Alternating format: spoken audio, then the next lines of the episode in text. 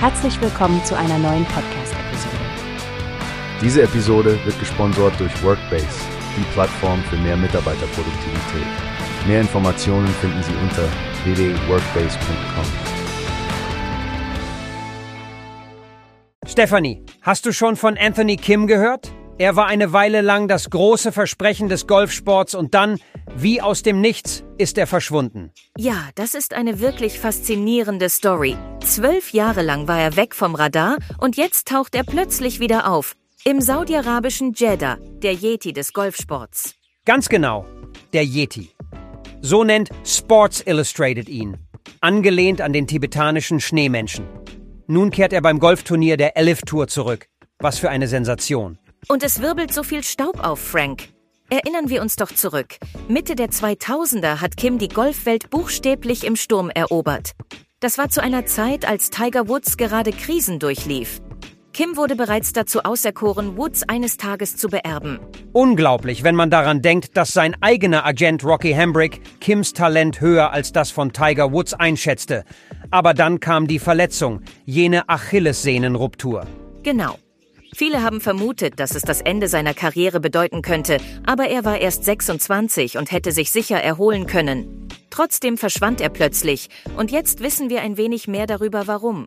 Die Gerüchte um die hohe Sportinvalidenversicherung. Berichten zufolge zwischen 10 und 20 Millionen Dollar. Wenn er zurück auf die Tour gegangen wäre, hätte er womöglich diese Summe zurückzahlen müssen. Was so viel über Kims Persönlichkeit aussagt, nicht wahr? Er war bekannt dafür, dass er sich auf sein Gefühl und seinen Instinkt verlassen hat. Diese Lässigkeit im Umgang mit seinem Sport, das hat ihn so besonders gemacht. Absolut. Er war ein Feel-Player, der nicht wie die anderen Spieler Akribie in jeden Schlag legte. Er sagte sogar selbst, was der Ball macht, macht er eben. Das hat ihn aber in die Elite des Sports gebracht. Und jetzt, mit 38, ohne Wettkampferfahrung seit über einem Jahrzehnt, entscheidet er sich für ein Comeback. Wahrscheinlich dank der enormen Startgelder von Liv, eine Tour, die nicht gerade unumstritten ist. Seine Rückkehr ist wie eine Geschichte aus dem Film. Auf den Social-Media-Filmchen wird er als liebevoller Familienvater dargestellt, verändert, reifer vielleicht. Aber er ist immer noch der Wettkämpfer, der seinen Gegnern möglichst in den Hintern treten will. Das fasst unsere heutige Diskussion gut zusammen, Frank.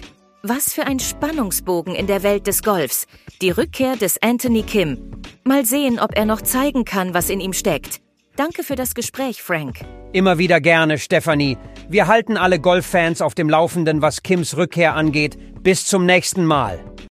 Wie gehört? Es gibt eine Plattform, die wir probieren sollen. Workbase heißt die, hört dir das an. Mehr Produktivität für jeden Mann. Werbung dieser Podcast wird gesponsert von Workbase. Mehr Mitarbeiterproduktivität, hört euch das an.